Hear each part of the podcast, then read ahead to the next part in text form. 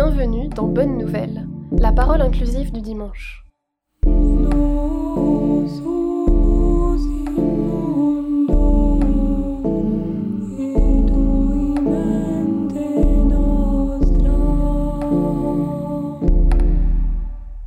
C'est un évangile qui comporte beaucoup de noms exotiques, qui me rappelle mon enfance et l'envie de voyage, de découvrir le monde depuis ma petite bourgade du sud de la France.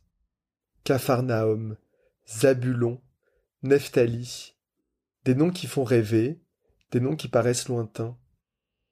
Capharnaüm, ma maison, en était certainement un, et c'était très joyeux. Ressentant le besoin de couper, Jésus décide de changer de ville. Il fait un choix. L'action, toujours l'action, droit devant. Pas le regard en arrière, passéiste ou nostalgique. Il part. Il choisit de rejoindre Capharnaüm. Il aurait pu aller à Jérusalem, c'est là où il y a le temple. C'est donc loin de la grande ville qu'il s'en va. Il va vivre au cœur du monde. Aujourd'hui, on dirait la France d'en bas, les périphéries, la diagonale du vide.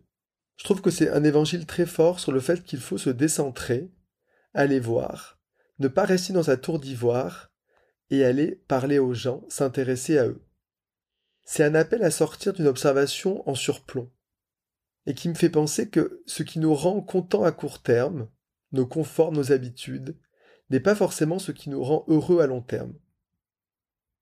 Dans un monde qui nous dérange tellement, qui traversait de tant de difficultés, on pourrait tenter de lui faire la leçon, tellement il nous semble parfois antagoniste avec nos convictions. On pourrait même rêver d'un autre monde dès ici-bas, et nous y enfermer par peur d'être contaminé par les idéologies que véhicule le monde actuel.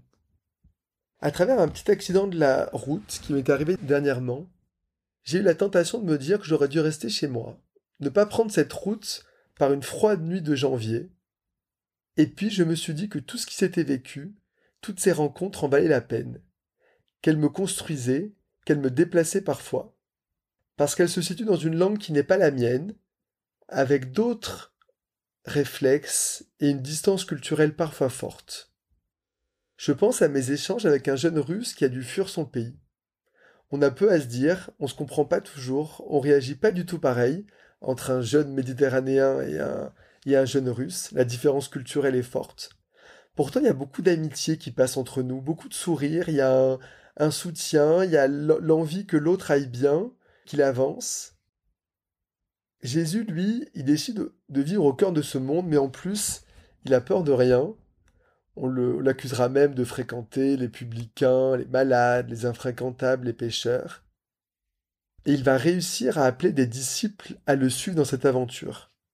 Une condition qui n'est pas réservée à une catégorie de personnes, mais bien ouverte à tous, inclusive on dirait aujourd'hui.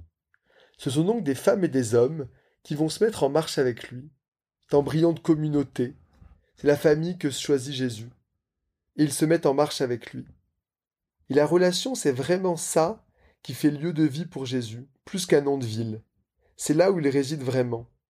Peu importe la ville où l'on est, c'est les relations qu'on arrive à construire autour de soi, c'est la communauté qui va grandir, qui compte. Et là, la géographie s'efface complètement derrière le poids de ce qu'on va marquer dans le cœur de l'autre. Et finalement, on peut se demander quelle famille souhaitons-nous construire et comment on arrive à les entraîner dans des grandes aventures, qu'elles soient militantes, associatives, amicales, sportives, et tendues vers un objectif d'un monde plus doux, plus fraternel et donc plus aimable.